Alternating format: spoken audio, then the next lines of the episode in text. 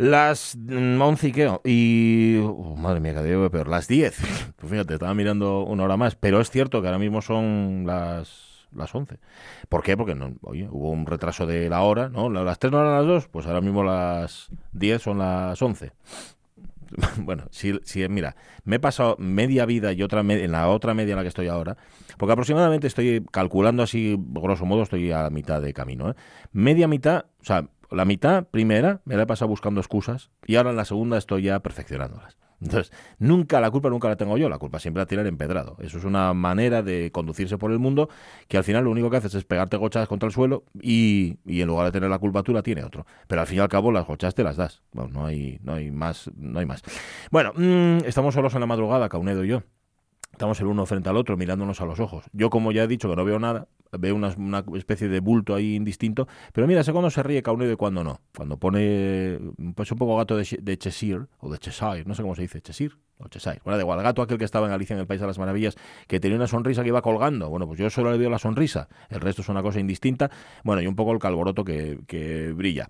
Oye, vamos a hablar hoy de, de, lo que se considera, esto se hacía mucho antes y ahora mismo yo creo que ya menos, menos por lo menos en teoría, porque como hay cosas de las que no se puede hablar, aunque realmente se siga hablando, estoy eh, hablando de lo que de lo que antes se consideraban defectos físicos. Por ejemplo, estar demasiado gordo, estar demasiado delgado, o, estar calvo, ¿no? ¿Estar calvo es un defecto? Pues no. ¿Estar gordo es un defecto? Pues no, pero antes te veían así y ahora mismo se sigue viendo así. Es decir, los niños, las niñas siguen faltando al respeto a sus mm, semejantes, a sus compañeros, si tienen algún kilo de más o tienen algún kilo de menos. Yo tenía un compañero del colegio al que llamaban Gandhi directamente, por lo delgado que estaba. Se le marcaban muchísimo las costillas. Y no os digo cómo me llamaban a mí porque tampoco os interesa saber cómo me llaman a mí, pero a mí las costillas no se me notaron en la vida, más bien todo lo contrario. De hecho, me enteré de que tenía costillas cuando me hicieron una radiografía. Hasta ese momento pensé que yo era mullido. De hecho, pensaba, fíjate, que los seres humanos se dividían en dos, los que los que tienen aristas, o sea, los que los que mancan cuando los tocas, ¿verdad? Porque están así como picudos, y luego los que hemos nacido mullidos. Pero no, parece que la naturaleza no ha tenido tanta imaginación. Todos tenemos costillas por dentro, todos tenemos huesos, lo que pasa que en algunos casos van más revestidos que otros. Y os preguntábamos justamente por eso, porque aunque falta todavía para la Navidad, ya queremos hablar del gordo, del gordo que uno lleva dentro, y de hecho hemos puesto una fotografía en la que se nota mucho mmm, con la camiseta del Real Madrid, es la del Real Madrid, ¿verdad? A Ronaldo, al que hoy es presidente, ¿no? Porque es el dueño, se compró el Valladolid. ¿No? Sí, sí, yo juraría que sí. A Ronaldo, que en efecto estaba de muy buen año y en esta camiseta se le ve, o sea, marcaba absolutamente todo. Creo que esta camiseta ya no es de no es de cuando estaba en competición. Esto debe ser de alguna pachanga amistosa o una historia así. Pero vamos, Fanegas estaba. El asunto es, ¿alguna vez se han reído de ti porque estabas demasiado gordo o porque demasiado gorda o porque estabas demasiado delgada?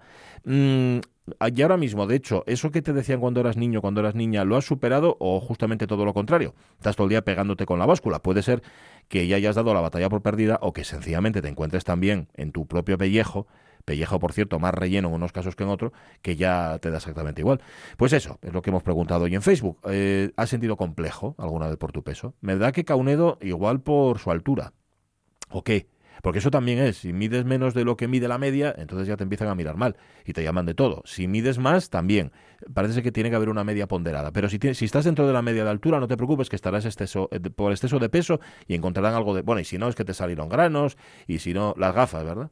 Las gafas, ser, ser gafota, ser cuatro ojos. ¿Qué te decían a ti? Dímelo por micro interno, que se lo digo yo a los oyentes. No, no, vale, vale, está bien. Mejor no, mejor no porque luego te, te darán te darán, te darán con tu propia medicina.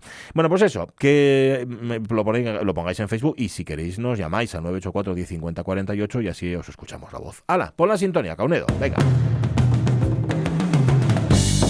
La radio es mía. Pachi Poncela.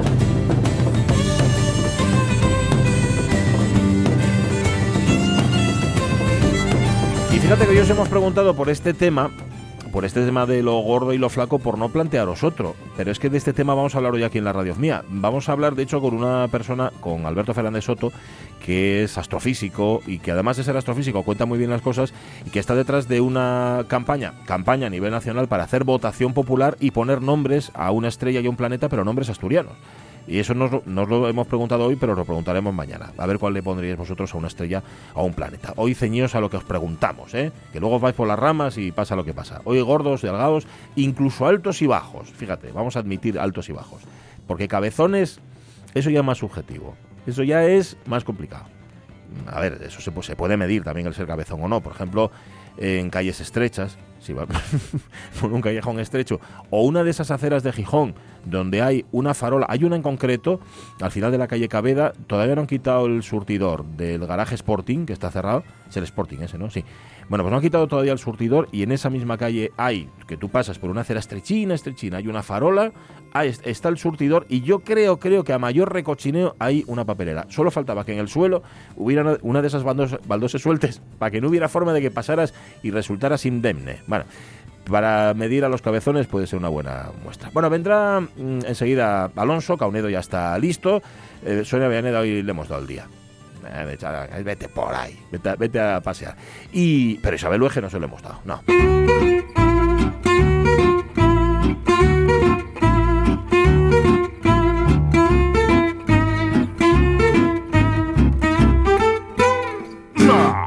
Hola Isabel Luege, buenos días. Buenos días. Pues fíjate que cuando me dijiste, vamos a hablar de este personaje, enseguida pensé, digo, pero, pero es, es imposible que no lo hayamos tratado. Pero ¿sabes qué te digo? Que lo hayamos tratado o no, le hayas hecho un traje o no, me da igual, porque es un personaje de tal calibre, mm. ¿verdad? De tanta enjundia que uno puede hablar de él mm, hasta la zafiedad. Todo el rato. Podemos, podemos estar, empezar y no acabar. Y no acabar. Y no acabar. Bueno, como no, tantas facetas. todas, todas. Eh, como no hemos hablado, como no sabemos todavía quién es, nosotros sí. Todos los mm. oyentes no, pues esa información no la manejan. Vamos a dar una pista, mira. Estas letras eh, bueno, son intencionadas porque el momento de estas letras, eh, ya sé que no tiene nada que ver con tu vida, con tu vida real y no, tu, no, vida, gracias a Dios. Con tu vida privada, sí. Gracias a Dios. Sí, pero ¿por qué? ¿Por qué de pronto? Eh, son temas eh, de la vida diaria que ocurren. O sea, esto ocurre de verdad. Cierto, cierto. Pero... Lo que ocurre es que nunca se había cantado. Exacto. Y lo había cantado, si se ha cantado un hombre, pero nunca lo había cantado una mujer. Grabé tu nombre en mi barca, me hice por ti marinero. ¿Qué razón tenía en, en esto que le, que le declaraba Jesús Hermida a Rocío Jurado? Dice, es que mm. esto que yo canto, con este desgarro, y eh, mm. lo cantaban los hombres, antes las mujeres no, ¿verdad?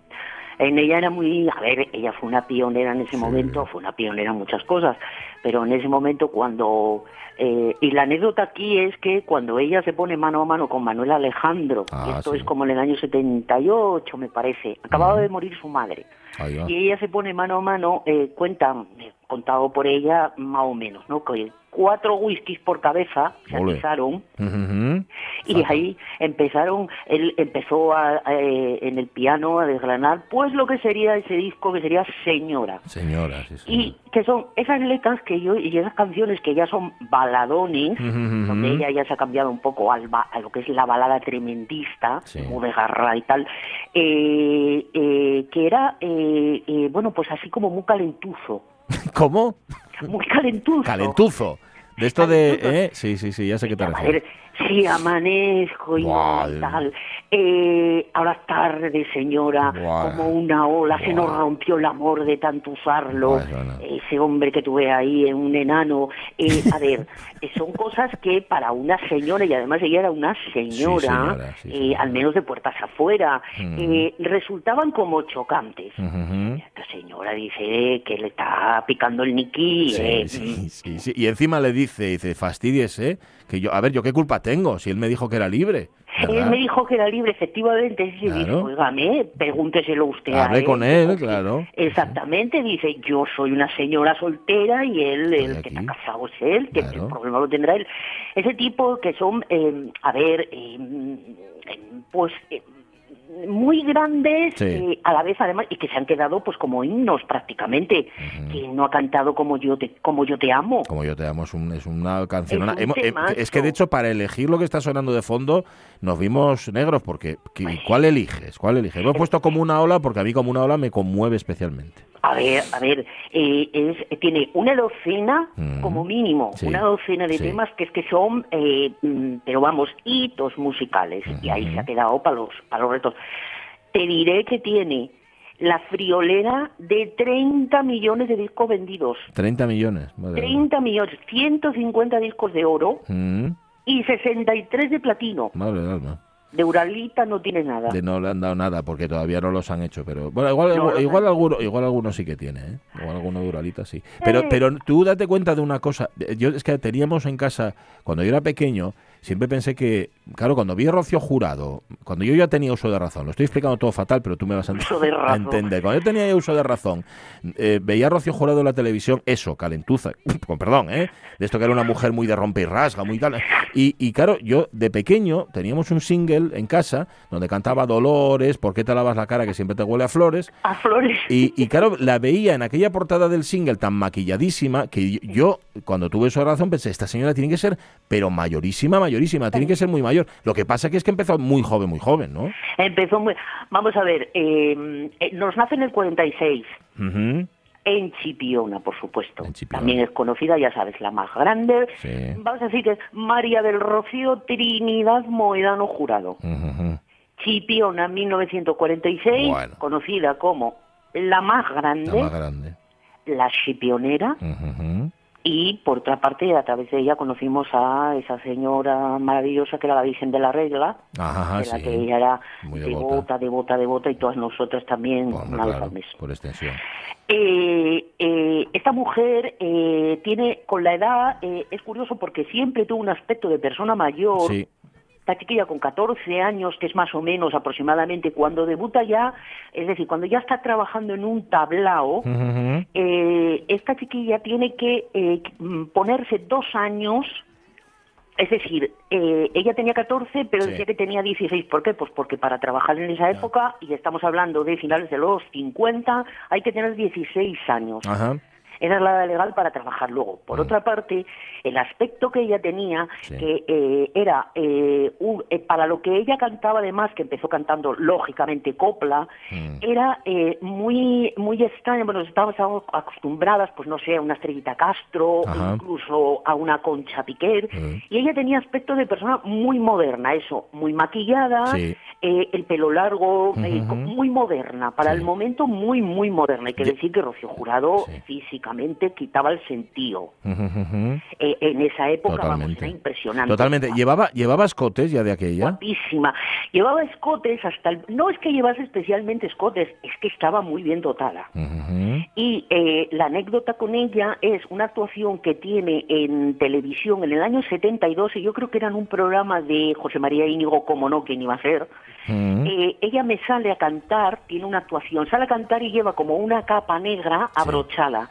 Ajá. Y como a mitad de la canción, y de repente, por su cuenta y riesgo, se quita la capa y debajo me lleva un vestido de gasa negra transparente, Mm.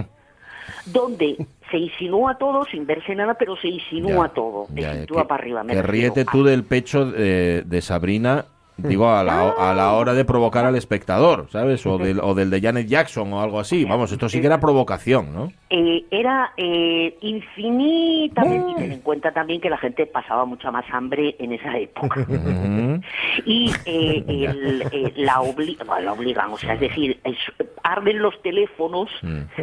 en la centralita de televisión y creo que tiene otra, hay como un par de canciones y ya en la siguiente aparece con un- el famoso chalecito por encima que les echaban Ah, sí. cuando el escote era muy pronunciado y eh, la anécdota es que el, el diario Arriba Sí. Arrate, el, al día siguiente como que hacía crítica de televisión y demás y eh, lo calificó, el titular era como de espectáculo de taberna portuaria, Hola.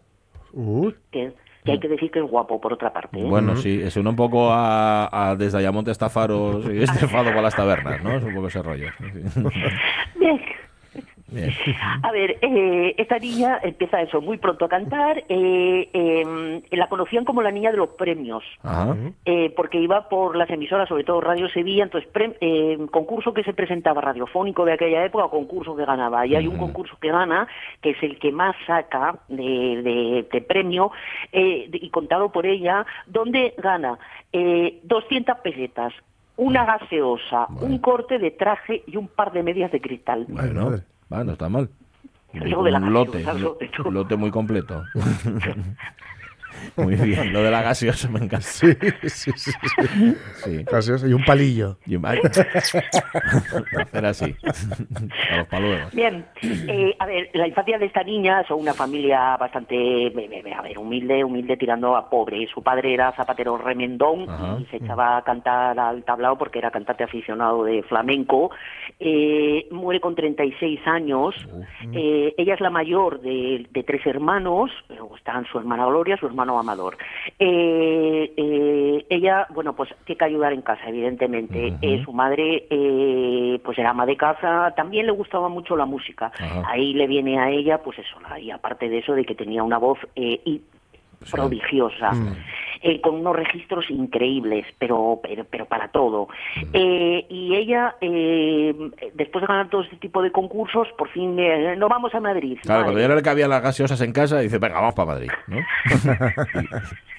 dice, venga, Un corte de traje. corte de traje. Bueno, oye, Bien, eh, a ella la lleva, va, se va con su madre, se va con su madre a Madrid, eh, su madre le hace de carabina, madre del artista, eh, y eh, pues en esa época pues la presentan a gente pues como Manolo Caracol, la niña de los peines, y es a Pastora Imperios, Pastora Imperio la que digamos que la tutela un poco, la coge bajo su ala y tal, y se la lleva pues eso, a un tablao que tiene, que tiene ella en Madrid, y es ahí donde ella empieza, tiene 14 años, pero ella pasa porque tiene 16. Eh, tiene una anécdota muy también muy muy así con porque también la llevan a casa de Doña Concha hombre, como a bendecirla, ¿no? Eh, exactamente, que está en la época orco. Mm. La época andaba así, vestida de negro que daba miedo, era una señora. Exacto. Y la llevan a conocer a Doña Concha Piquer y la llevan, y creo que lo que le canta es eh, Ojos Verdes. Ujú. Y Concha Piquer la escucha. A ver, esta era un chorro impresionante de voz. Y Concha Piquer le dice algo así como que tú eres muy larga, niña. Hola. Oh, Mm. Larga en el sentido de que era muy grande. Eh, no, eh, larga se utiliza yo creo un poco como en plan, tú tienes mucha cara. Anda. Eh, ¿Cómo te atreves? sí. Sería un cómo te atreves eso, ¿no? Exactamente, vino a ser un poco así. Eh, y es cuando ella empieza, eh, empieza bueno, pues a, a grabar cosas, eh, hace algunas peliculitas, sale en un episodio de Curro Jiménez, Sí. Como Isabel Pantoja, mira. Bien, sí, es verdad. Eh, y eh, eh, ella es el, eh, aparece en programas de televisión, etcétera. Bien, ella está por ahí. Es muy, eh, digamos, es popular, es muy popular. Entre otras cosas, vamos a ver, al margen de porque cante maravillosamente. Ujú. Hay una cosa esa época Callejuela sin salida, por ejemplo, Sí. canciones maravillosas, porque tiene, por el aspecto físicamente, es una mujer tremendamente atractiva, aparece mucho en las revistas y demás. Bien, eh, amores que ha tenido esta mujer, porque tú ves a Rocío Jurado y dices tú, Rocío Jurado, tú te comes a lo hombre. tú te lo comes crudo, crudo con cuchillo y tenedor. Bien, esa es la imagen de ella. ¿Cómo era ella en realidad? En realidad era una gallina clueca, Sí. Una madre enorme para todo el mundo, todo el mundo, y hay que decir que tenía una trupa alrededor, que ahí eran hermanos, hijos, sobrinos, Bueno, demás. y como se vio al pasar de los años, muchos viviendo de ella, ¿no? Uf. A Eh, su costa. absolutamente todo el mundo viviendo de ella, Sí. generosa hasta el derroche en el sentido no para ella misma, sino para los que estaban con ella. Eh, en el fondo era una mujer terriblemente frágil, muy tradicional, Sí. Muy tradicional, y ella eh, conoce, estando en Valencia, conoce a un individuo que era un pijo de familia bien, que se llamaba Enrique García Berneta, Ajá. con el que está García Guión. ¿García Guión Berneta o García Berneta? García Berneta. Ujú. Sí, guion. Enrique García Berneta. Vale. Enrique García Berneta era hijo de una familia que tenía la mayor perfumería droguería de todo, de toda Valencia. Ajá. Bien, eh, esta, eh, se enamoran, lo conocen en una actuación, teniendo ella una actuación en Valencia, se enamoran y están 14 años de novios. Mira. Madre. 14 años de novios. Eh, están como desde el, bueno, de 70 y, no, finales eh, de los 60, 70, Ujú. 70, todos los 70, vamos. Sí. Y hasta que llega un momento en el que ella le dice que nos casamos, ¿verdad? Y el otro le dice, "Mm, pues va a ser que no. Ah. De novio estamos muy bien casados, no. Y ella, que era muy tradicional, y ella quería familia, ella quería boda, y ella quería casa y hogar, etcétera, etcétera. Hasta aquí. Pues Mm. ade- hasta luego. Adiós. Hasta luego, y es cuando eh, conoce a Pedro Carrasco. Eh, y casa con él en el 76. Pedro Carrasco era muy famoso, era campeón mundial de peso ligero, un grandísimo tarambanas, Mm. Bueno. Sí, sí. muy derrochador en el mal sentido de la palabra, que le gustaba más la juerga que vamos, que a Maciel. Eh, eh, él, eh, eh, un poco como que se casa por despecho. Ya. Y, eh, a ver, está con él, mm, al parecer él no, muy fiel no era. Efectivamente, lo tenía todo, era un prenda. Está siendo muy pol- políticamente correcta. Sí, Muy fiel no era, era un poco tarambana. Vamos, este era un juergas y un. y un- A ver, era un juergas del copón bendito. Claro, ya está. De hecho, pertenecía a la peña de Ángel Nieto. Era muy, muy amigo de Ángel Nieto. De hecho, Los cuando 12 más yo- 1. Ujú. Muy Y del, y, del, y, y- y del emérito. Ah, también. Ajá. Sí, sí, sí, sí, sí. Sí, se juntaban en casa de se juntaban en casa de, de Ángel Nieto. Sí. Para hablar de Schopenhauer y sus cosas. Exacto, sí, sí, sí. Mientras Qué iban en, en la moto, les gustaba la velocidad, eh, correrse una juerga, eh, etc, etc. Y de hecho, cuando se separa de Rocío Jurado, eh, Pedro Carrasco se va a vivir con Ángel Nieto. Ajá, ajá. Se va a vivir con Ángel Nieto y le deja al padre con Rocío Jurado. Al padre de él. El padre de él vivía con Rocío Jurado y con Pedro Carrasco. Cuando él se separa, Mm. el padre se queda con Rocío Jurado. Bueno, bueno, bueno, bueno. Pero más cara Dice que un que te vas y me dejas a tu padre. Vaya Esa era. Rocío Jurado, una gallina clueta. Ajá, ajá. Vale. Oye, eh, como decíamos al principio, que Rocío Jurado mere- lo merece todo, pero todo. Además lo digo de, de verdad, ¿eh? con, con todo el corazón. Sí, Como sé que va. todavía te queda historia y, te- y te, y te queda solamente un minuto, ¿por qué no lo guardas para la semana que viene y hacemos una Ah, segunda pues parte?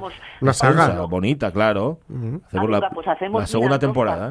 Vale. Temporada 1 y temporada Y 2. temporada dos. Capítulo Y, uno, capítulo- y así capítulo podemos dos. aprovechar que ya que en esta pusimos como una ola, pues yo qué sé, la semana que viene ponemos alguna canción más. No, la semana señora. que viene me pones eh, ¿qué no daría yo? ¿Qué no daría yo? Vale, pues lo apunto.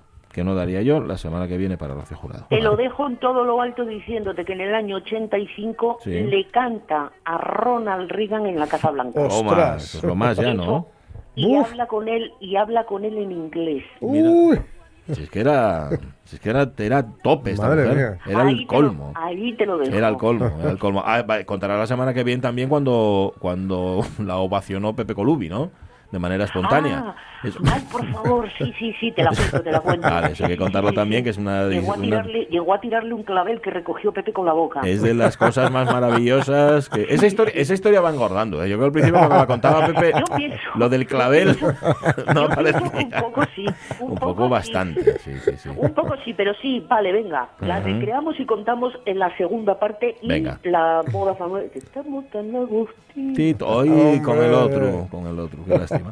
Gracias Isabel Luege. Manolo García. Con una ola, sí, Manolo García, pero, pero hecho polvo.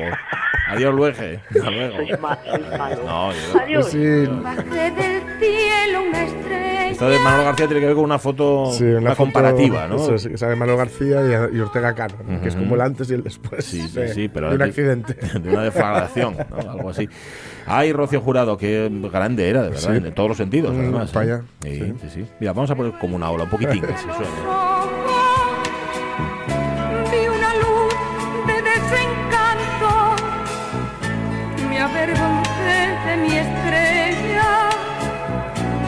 Y llorando me dormí Venga. Dale, Rocío. como una ola. Tu amor llegó a mi vida como una ola de fuerza desmedida. Sentí en mis labios tus labios de amapola como una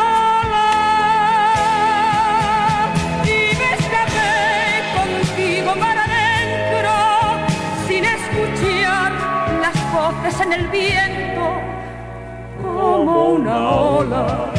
Se fue tu amor como una ola.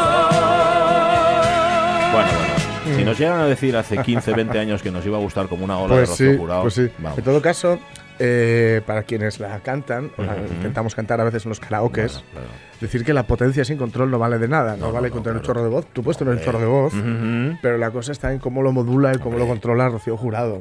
¿No? Entonces, no, no me- pretendáis Claro. son- sonar como ella. es que luego estás ahí. eh, Es que el otro día, bueno, hace ya tiempo, el cumpleaños de, de- de una amiga, Ujú. estábamos en un karaoke, claro, siempre te toca sufrir a alguien que tiene un chorro de voz, Ya, rollo. Rocío Jurado. Ajá. Y te destroza bueno, los tímpanos, la canción. O la cantante eh, Amaral, por eh, ejemplo. ta- También. ¿No? también, un karaoke con la cantante de Es Amaral, cierto, es cierto. Además, a mí los karaoke siempre me recuerdan aquello de Fraser, Mm. que decían, vamos a un karaoke, y dice, oh, sí, sí, por favor, me encanta escuchar que una panda de borrachos destroza a Frank Sinatra. Sí, es algo así. Las 10 y 33 minutos de la mañana. Bueno, vamos a contar noticias, venga.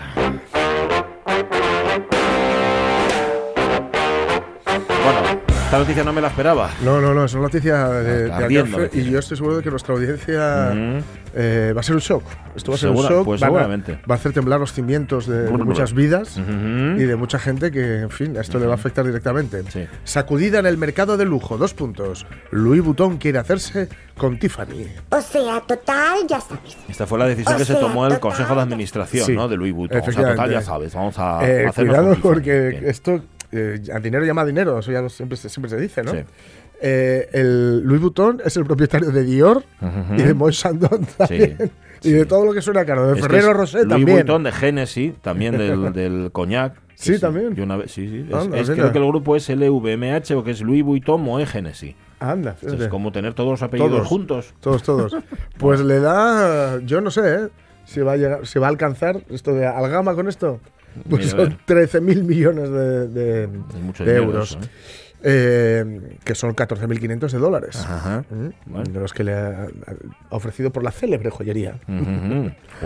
Eh, la empresa francesa, pues eso, que es eh, propiedad del, del millonario, bueno, más le vale. Bernard Arnault, y propietaria, pues eso, de Louis Vuitton, de Dior, de, la, Sí. de Moët Chandon, eh, de B.V. Clicquot. De la viuda de Clicquot. Eso es, la viuda de Clicquot también es él. También, también. La viuda. La viuda de- champán, Clicquot. sí, de- no, esos eran los del turrón en lobo. Turrón de la viuda. todo esto, de la viuda de Clicquot. En fin, pues eh, bueno, pues parece amagó y solo con el amago ya ha disparado los títulos de Tiffany, que subieron un 30% en Wall Street, pero finalmente, bueno, ellos lo han confirmado. Dice, tras los rumores eh, recientes del mercado, Sí. el grupo LVMH confirme que, confirma perdón, que ha comenzado eh, discusiones preliminares sobre Bueno. una posible transacción con Tiffany. Dicho. ¿no? Eh, dice que no hay certeza en este momento de que estas conversaciones puedan conducir a un acuerdo. Ya. Estamos, Pero- estamos un poco expectorantes. Sí, efectivamente. También Tiffany ha confirmado el acercamiento y el precio se están rondando ahora los dos. Eso, eso es el precio rondando, Sí, dices. sí, sí, sí. Ajá. Se rondan uno a otro como un gallo y una vez. Se huelen, miran, se huelen. Se huelen. Se huelen también Se las están partes. oliendo. Se están oliendo. Ahí Tiffany tiene mucho que ganar. Bueno, seguro, sí, hombre. Del- Pero bueno. de- Lo que pasa es que lo, lo van a comprar Tiffany con, con el stock de joyas o sin ellas. Sí, o sea, sí, con, todo lo que tienen en las con tiendas todo, o, con todo, o solo sí. las tiendas. Y con la foto de, de Audrey Hepburn. Ah, con también, todo, sí, sí, sí. Ujú. Eh, serían 120 dólares por acción, que Ah, son bueno. 108 dólares. Podemos comprar una o dos. si Contra- juntamos a ver nosotros aquí los Claro. cuatro. Mira, Y- el día que queremos para hacer la famosa folicia esta Sí, de la- la madre el- mía, que no, acaba, es tú. que no acaba de concretarse, pues ponemos Venga. 120 pavos cada uno y nos hacemos con parte de Tiffany. Pero yo ni siquiera, o sea, yo pondría 120 entre todos. Entre Y todos. compramos una acción de Tiffany para molestar Eso en el. Consejo de Administración. Eso, eso. Claro. Para ir allí a eso, pues a molestar. ¿Qué pasa? ¿Qué pasa? ¿Qué Oye, vais a que mi cambiar? no va. El logo de los, de los bolsos ahora, ¿qué vais a poner? Todas esas letras no caben. Claro, claro. Ir allí además con todo, pero falso. Un bolso, un bolso, un bolso Louis Vuitton con B. Sí, o con P. hay Una camiseta de Tofonis. Sí. o de tofu, incluso. Sí. Sí, sí, aparecer ahí con todo falso, ¿no? Ajá. Y, y- y que sea una foto de eh, la famosa foto de Audrey Hepburn, pero con Catherine Hepburn mirando, Ah, mirando el escaparate de Sí. Tiffany. Bueno, estamos riendo con esto, Bueno, pero es un, es- es un Es, tema bueno, muy serio. dicen que ¿eh? es, es- la propuesta se interpreta como un intento del grupo francés de reforzar su presencia en Estados Unidos en un momento en que la joyería además tiene dificultades Claro. derivadas de la guerra comercial entre Estados Unidos y, por supuesto, Mm, China. China, ajá. Ahí está. Mm. Eh, bueno, la guerra comercial, la que, que China le está haciendo a Estados Unidos con Louis Vuitton lleva tiempo. Sí, O la verdad que sí. Vamos, Como, la que está como pasando, Louis ¿no? Sí. Y dicen que la joyería dice que está evaluando cuidadosamente la propuesta con ayuda de asesores financieros y legales independientes. Menos mal. Esto, la propuesta de Louis Vuitton, ¿eh? la nuestra la ha aceptado ya de mano, Directamente. dice que sin problemas. Vale.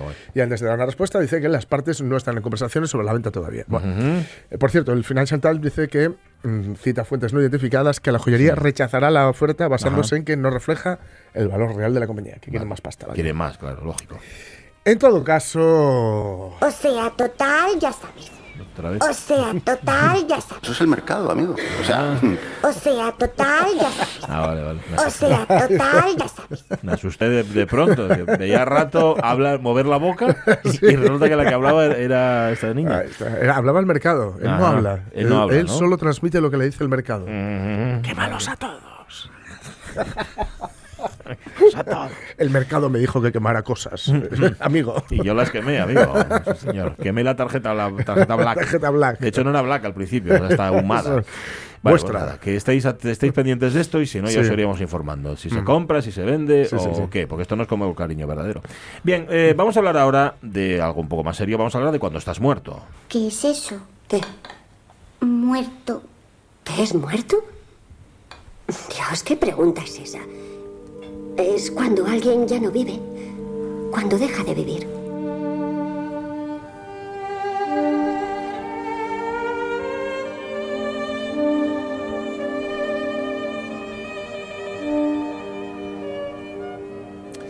Si es así que es una noticia muy triste, no os vamos a contar la historia completa. La historia completa la encontráis en el diario El País. Es la historia de una mujer llamada Isabel Rivera Hernández, que era la propietaria fantasma de un piso en la calle Arturo Soria de Madrid. Y decimos lo de que era fantasma porque esta mujer se había muerto hace cosa de 15 años, pero nadie se enteró. Nadie sabía que se había muerto por una razón Vaya muy tela, sencilla, ¿eh? porque como seguía pagando sus recibos, claro, esto lo tenía de en el banco, Claro. le, le pasaba la, pensión dinero, ¿no? y ya está, no, no pasó nada. El rostro, dice la crónica del país, se había convertido en un recuerdo lejano para sus vecinos que llevaban años sin verla. Pero ya decimos, pagaba la comunidad, pagaba las derramas por un tejado nuevo, el agua, todos los recibos que tenía domiciliados, donde cada mes, ya digo, en la cuenta del banco le ingresaba la pensión. De hecho, la oficina del censo electoral le acababa de informar por carta del colegio en el que tenía que votar en las próximas elecciones generales del 10 de noviembre. El problema es que la mujer, decimos, llevaba muerta más de una década sin que nadie la hubiera echado de menos. Esto viene a raíz de, una, de la denuncia de una sobrina que dijo acordarse de ella en un momento dado, es decir, tantos años después, estamos hablando de como 15 años. Dijo, aquí hay una herencia que yo no he cobrado todavía. dice, ¿qué habrá sido ¿Qué ha de la tía? Isabel? ¿Qué habrá sido de la tía Isabel? Que, que- fíjate que tiene un piso en Arturo Soria que, que- Claro, que lleva mi nombre. es que tiene que estar al caer esta señora. ¿no? Pensaba, digo yo, la sobrina. Bueno, pues la policía, después de este requerimiento, encontró el cadáver momificado en el interior de la casa. Tuvieron que acceder por la terraza. Parece ser que antes de morir la señora había dejado las llaves puestas por dentro. Ay. Esto es una cosa que hacen muchas personas y sobre Ah. todo muchas personas mayores. Ah. Meter las llaves por dentro. Y luego, si pasa algo, ¿qué? Sí, Yo las dejo, ¿eh? Ya no, yo también. Por la noche. Pero, pero nosotros no somos tan mayores. Con lo cual podemos, porque nos riñan otros. Nosotros no nos vamos a reñir. El cuerpo se había conservado momificado, en efecto, porque la mujer murió de muerte natural en el baño, donde se dieron las condiciones idóneas de humedad y ventilación que favorecieron justamente eso, que se momificara o que quedara momificada. Los médicos certificaron que la mujer, atención, podría llevar muerta entre 14 y 16 años. Es decir, 15. Se sabe, de 14 y Efectivamente, sí. 16, 15. Se sabe ahora que no llegó a cumplir los 80. No llegó a los 80 porque se murió de manera natural, pero de manera absolutamente antinatural. Nadie se enteró de que había muerto. Así funciona, amigo. Mientras pagues, seguirás vivo. qué miseria, chico. Qué miseria. Dios mío, qué poco se puede hacer por la gente. Y sí. Que poco se puede hacer por la gente, ¿eh? sobre todo cuando, en efecto, tú sigues pagando, sigues al día de tus cuotas y a partir de ese momento Pues sí. sigues siendo una persona física, pero fue- tu físico ya Física. está momificado. ¿no?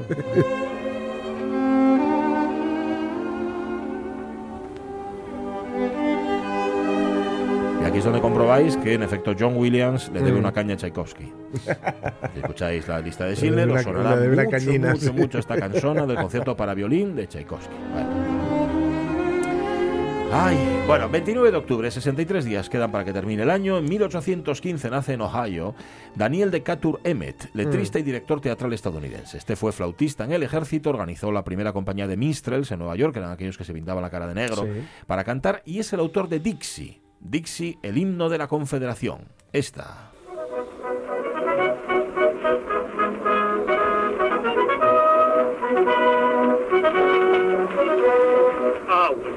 Was in the land of cotton. Old times are not forgotten. Look away, look away, look away. Dixieland, in Dixieland, where I was born in early Habla de Dixieland. Dixie- Dixieland es, es una plantación y lo que cuenta esta canción es un canto a favor del esclavismo. Los que cantan son los negros, diciendo que qué bien estaría yo en Dixie ahora mismo, es decir, que bien estaría yo en la plantación y no libre Y por no ahí. aquí, ¿no? como un hombre libre. Eso es, eso, eso va la canción. Lo digo porque como tantas veces dice Jorge Alonso, no sabemos lo que cuentan las canciones y, y las cantamos así, ala, de A forma indiscriminada. Pues esta es la A canción de Emmet, el señor de Catur to- Emmet. hay una generación a la que esta canción le recordará además a una cosa horrible que si tomo otra cerveza más Ah, sí, es verdad. al suelo me- los inhumanos. Ah, vale. Uf. Mm, sí, el nombre, el nombre no engañaba, el nombre no Sí, sí. engañaba. Bueno, ¿qué más pasó? 1876 en España se establece la institución libre de enseñanza con loables intenciones. Si conseguimos que una generación, una sola generación, crezca libre en España, ya nadie les podrá arrancar nunca la libertad. Nos vamos.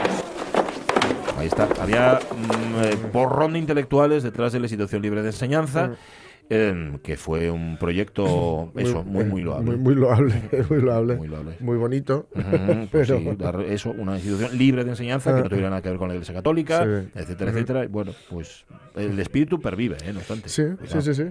No se ha llevado a cabo del todo todavía, pero ahí está. Bueno, año 62, en el Teatro Bolshoi Kameni de San Petersburgo, Giuseppe Verdi estrena la ópera La Forza del Destino.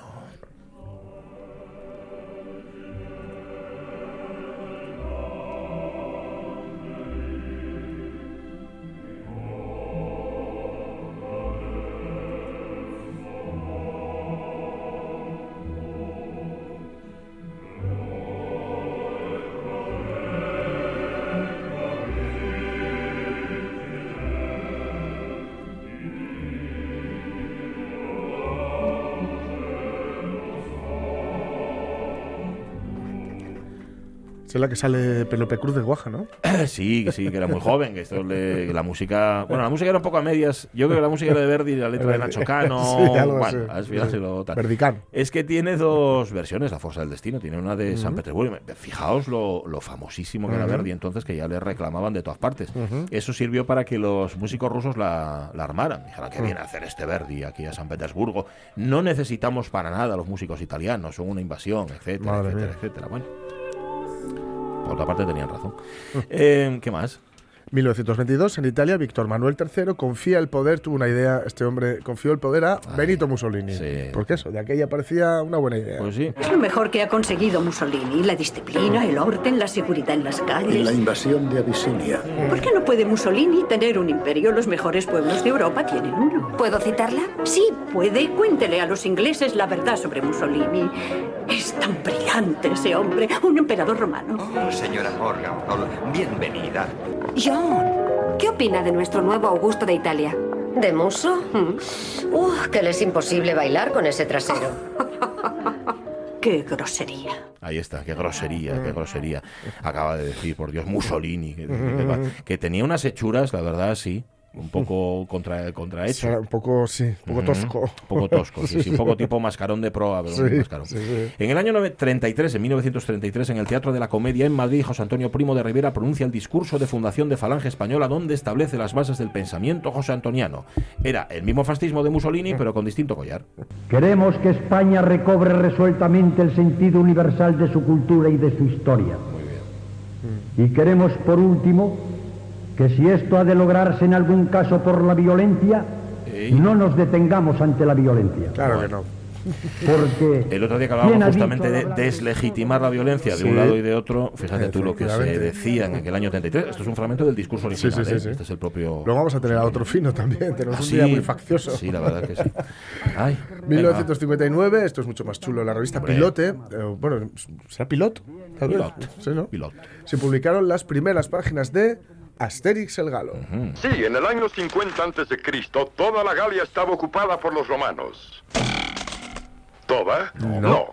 Pues en un lugar de la Armórica seguía resistiendo al invasor una pequeña aldea rodeada de fortificaciones romanas. Armórica, tengo ganas yo de ir a la armórica. Es muy para arriba, ¿eh? Ya, sí, sí, sí, sí. sí. Muy para arriba, eso. Es muy, muy para arriba. Cuidado. Nadie dibuja el mar como lo dibujaba Uderzo. Ah.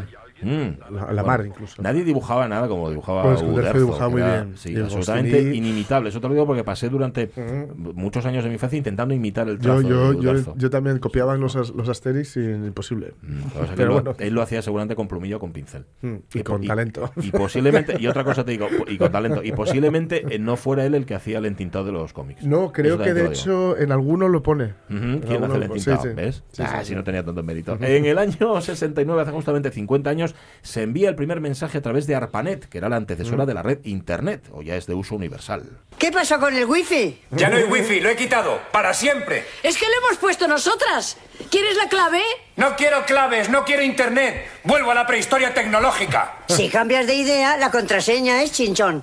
Para que luego digas que no somos buena gente. Hombre, Buenas horas. Es un detalle compartir la wifi. ¿eh? Sí, sí, Señor, sí, que ahora sí. es la mayor preocupación, sobre todo a partir de los 12 años, incluso antes. Tú vas con, a- con ¿Tiene el wifi? a cualquier lado y dice, ¿tiene wi hay, hay wifi aquí? Dice, "Pero, chico, y, y luego además los que tenemos datos.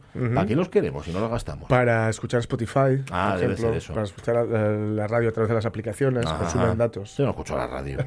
Ya, Nosotros ¿para qué, venimos no? a hacer la radio, no a escucharla. ¿Qué es ¿Para eso? Y la última. 1971 muere a los 60 años Georges Brassens, cantautor francés. Pues nada, pues otra vez. Otra vez.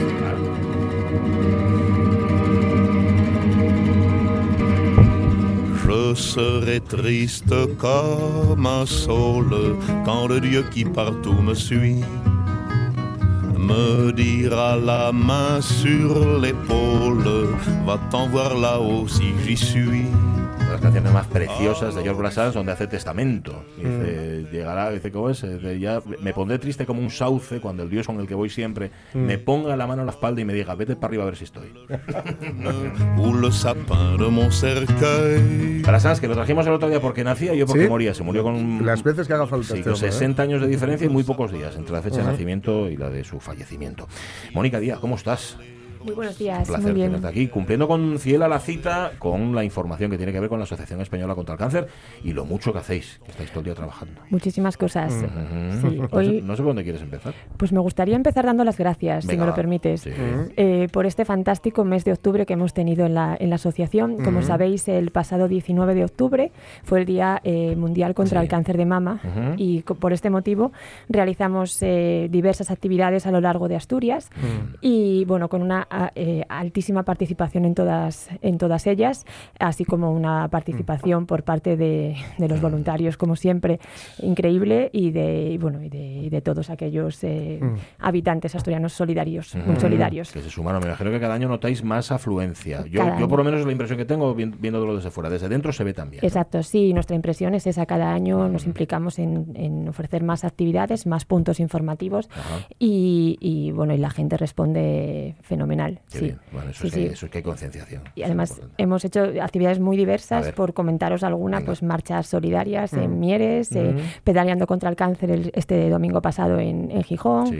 eh, una carrera popular también en Villaviciosa, en Mieres, meriendas, Ujú. charlas, eh, bueno, el día 19 mesas informativas y puntos de, de venta también en, Mm. en Oviedo, Avilés, Gijón y bueno, he de decir que los voluntarios se portaron fenomenal, Mm. una- bajo la lluvia, a tope, dando el, dando el callo. Desde aquí, muchísimas gracias a, a todos. Pues sí. Oye, seguís con talleres, ya hace un mes hablábamos de ellos, seguís en las tres sedes además, en Oviedo, en Gijón y en Avilés, ¿no? Eso es, seguimos eh, con, con los talleres que ya, que ya os comentamos, por recordarlos un Ujú, poquito si, si os parece. Eh, pues en- he de decir que los, los horarios y demás podéis eh, visitar nuestras redes sociales, por ejemplo Facebook, o bien contactar con las sedes y ahí os informamos concretamente de, de- de los horarios. Por comentar en Oviedo, pues continuamos con el taller de fisioterapia acuática, con el taller de eh, Breast Pilates, eh, taller de inglés. El de teatro comenzará la próxima semana. Vale. Teatro terapéutico, además, que hablaremos de ello aquí largo y tendido el Mm. próximo mes, si te parece.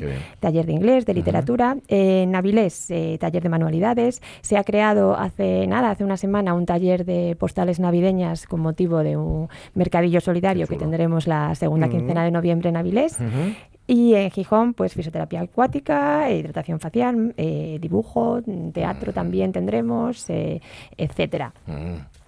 En el UCA, este mes de noviembre, tendremos eh, el taller de cuidados de la piel el día 7, nutrición y alimentación el día 26 y maquillaje oncológico el día 28 de noviembre, así como en la sede de Oviedo, taller de hidratación facial el día 26 de noviembre. Ya os digo que todos estos datos en nuestras redes o nos llamáis a cualquiera de las sedes. Vale, es que si no por la radio sí se van así rápido, pero vale, hay que decirlo, luego buscáis y lo confirmáis. Y si hoy fuera miércoles, habría marcha nórdica, la hay mañana, ¿no? Eso es, En el Campo San mañana, Francisco. Mañana en Gijón, mañana en Oviedo, perdón, en eh, taller de marcha nórdica. Digo Gijón porque hoy se presenta el, el taller en, en Gijón y Mm. próximamente en Avilés. Taller de marcha nórdica que es de los talleres más especiales y de Mm. los que más eh, gente movilizan.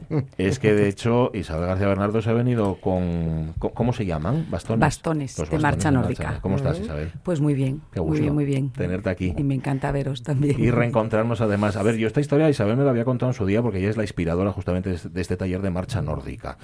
La inspiradora y la, que, y la, y la que empezaste a tirar de ello porque tú viste enseguida las ventajas que tiene la marcha nórdica. A ver, cuéntanos la historia. Bueno, pues la historia, a ver si la sé resumir Seguro. un poco porque es larga, pero bueno, a raíz de un, de un, de un cáncer de mama, me recomiendan para llevar muy bien el tratamiento de la quimio y eliminar toxinas, pues beber mucho líquido y hacer algo de ejercicio físico. Yo entonces nadaba con mi gran amiga Ana Gus y me dijeron natación fuera porque bajada de defensas y, y, bueno, no te puedes exponer.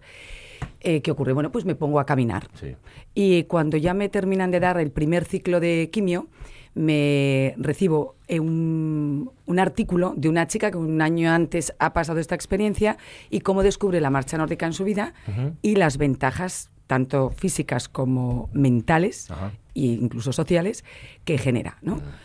Bueno, pues ya que estoy caminando, me planteo tonta soy, porque una de las ventajas físicas es que tú, cuando em, esto consiste simplemente en caminar de forma natural Sí. y aprendes una técnica para impulsarte con unos bastones específicos, que Vale, son que los son que estos que traigo. están aquí, vale. Eh, ¿Qué ocurre? Que la diferencia a la hora de practicar marcha nórdica o caminar sin, sin, sin practicarla, o sea, caminar naturalmente, es que pasas de activar el 50% de tu musculatura, trabaja sobre todo el tren inferior, pasas al 90%. Yo cuando cuento esto me gusta mucho porque ahí capto a muchísima gente a esta secta de la marcha nórdica. ¿no? y, y tan sencillo como aprender una técnica.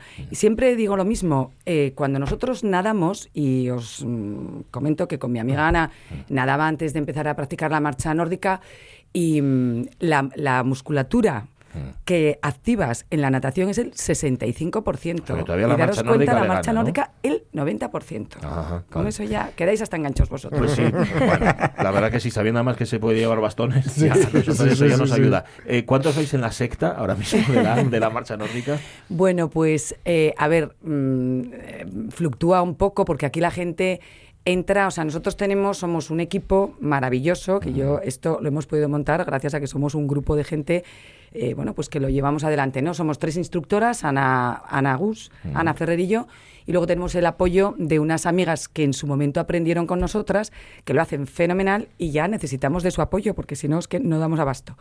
Ahora la media suelen ser entre 60 y 70 personas los miércoles, sí. Eh, de hecho, por ejemplo, el, fin de el miércoles pasado y el anterior llovió. Ah. Pero nosotros no Salisteis. nos, vamos, no nos resistimos, bien. salimos. ¿Qué hacemos? Que entonces eh, mm, eh, lo que es los talleres los impartimos en los bajos de las consejerías, en Ah, una zona vale. cubierta. Pues lo que más nos ha sorprendido este año, cuando yo vi el año pasado, bueno, pues mm, iba muy poca gente, lógico y normal, te da pereza y tal. Bueno, pues este año nuestra gran sorpresa es que nos enfrentamos a 45 y 50 personas el miércoles pasado Toma. y, el, y este tal. O sea, que quiero decir que es, Mm. que es que esto engancha Mm. y, y es que es tan sano en todos los sentidos. Claro, es que tú has dicho una cosa, que eh, por una parte es el físico y físicamente tiene un montón de ventajas, pero es que mentalmente, mentalmente, también, sí, sí, mentalmente. A ver, la marcha nórdica requiere una técnica muy específica, entonces eso pues te lleva a tener que concentrarte. Nosotros cuando damos los talleres siempre les decimos lo mismo a, a- a todas las personas que asisten. No solamente em, cualquier deporte te evade de tus preocupaciones, tal. La marcha nórdica insisto, yo antes nadaba y hacía otros deportes. Como en la marcha nórdica, ninguno. Porque es que requiere tal concentración y eso no quiere decir que tú si vas caminando pues con una amiga o con un hablando. grupo, puedes ir hablando, pero, pero es algo especial. Ajá. Yo, mm, la verdad es que la pasión me puede, pero es algo muy, muy Es que hay especial. que probarlo. Mónica, ¿tú lo has probado? Precisamente lo estábamos eh, comentando ahora Isabel y yo. Mañana creo que me voy a, Sí, te vas a, estrenar. Sí, Ajá, vale. sí, sí. ¿Y porque hoy os vais a Gijón a, a presentarlo? ¿A, Sí. qué? ¿A, a conseguir más adeptos o, o a, o a- vaya, a a llevar esta actividad a Gijón? Hombre, em, estamos un poco en ello, no sabemos todavía, tengo ya a mi amiga Ana, que es la que manda aquí en el grupo. no, pero mirar, eh, la idea es presentar y poco a poco. Esto hay que ir con calma porque, claro, nosotros mm, en Oviedo lo tenemos mm, fenomenal montado, todos los miércoles, cinco y media, eh, pero bueno, lo de Gijón, mm, tenemos una ilusión terrible, aparte encima Ana es de, es de Gijón, con lo cual yo sé que va a tirar por la marcha nórdica en- y tú también, ¿no, Pachi? Yo también. Pues fíjate. Entonces, ¿cómo no vamos a seguir a No, lógico, continuidad en Lógico, hay que ir, hay que, hay que ir a Gijón y a partir Bueno. de ahí moverlo por toda Asturias. Sí, no, por supuesto. Es que esto tiene que... Esto suele empezar. Esto tiene que difundirse. ¿Cuándo empezasteis, por cierto? Pues justamente, mira, el 13, y lo sé porque estuvimos hablando con Eva, esta chica que está en, la, en el Luca, el 13 de diciembre del 2017. Ajá. O sea que vais a cumplir dos, Vamos a cumplir dos años. ¿Y cuántos eres al principio? Pues eh, la verdad es que es muy simpático. Nosotros dimos el- nuestro primer taller fue en, en el UCA ese día. Allí asistieron 14, yo creo, 14 o 15 pacientes oncológicos. Y una vez que terminamos el taller, claro, la gente que estaba allí le fascinó. Y pensó, oye, pero ¿y ahora qué es? ¿Que nos vais a dejar colgados con, con esta actividad? No, Necesitamos un poco de continuidad. De ahí surgieron los talleres de los miércoles. Un poco sobre la marcha nos planteamos, venga, pues vamos a, a emplazar a la gente que quiera y pueda, miércoles, cinco y media, en el Campo San Francisco. Y empezaron siendo pues cinco o seis... Cinco o seis, ahora Cinco seis, 70. no, el primer miércoles éramos yo creo que cinco, o sea, aparte de nosotras, pues seríamos ocho o diez personas en total. Y, y fue creciendo, creciendo, creciendo. Qué maravilla. Como es algo muy bueno y muy sano, pues crece. Ya os contaremos, ya os contaremos. No tan bien como lo ha contado Isabel García Bernardo, pero seguiremos hablando. Y irá creciendo, segura- seguramente que sí, llegará a toda Asturias desde aquí, desde Oviedo. Isabel, muchísimas gracias. A vosotros. Un placer Me tenerte ha aquí. encantado. ¿Nos queda algo, Mónica? Nada más. Vale, que consulten en vuestra web, Que consulten en nuestra web, en nuestras redes o que nos llamen, que estamos encanta- Oye, encantados. hablamos dentro de un mes, Mónica, pero ya sabes, si algo surge antes, aquí nos tienes, ¿eh? Muchas gracias. Nosotros encantados. Hasta pronto. Vamos a irnos ya porque llegan las noticias, son las 11 de la mañana, que eran las 12, ¿eh? Acordaos. eh, Que eran las 12, la semana pasada eran Ah, las 12, ya, por el cambio sí, de hora. sí, sí, sí. Es que estoy Pero recordando por si... por- por si- no, ya lo sé, ya lo sé, que tú ya te habéis... Tú, tú a, a lo nuevo te acostumbras enseguida. Sí, sí, a mí sí, me sí. cuesta más porque soy mayor. Em, ya os contamos más después. En la segunda hora de la radio mía, claro.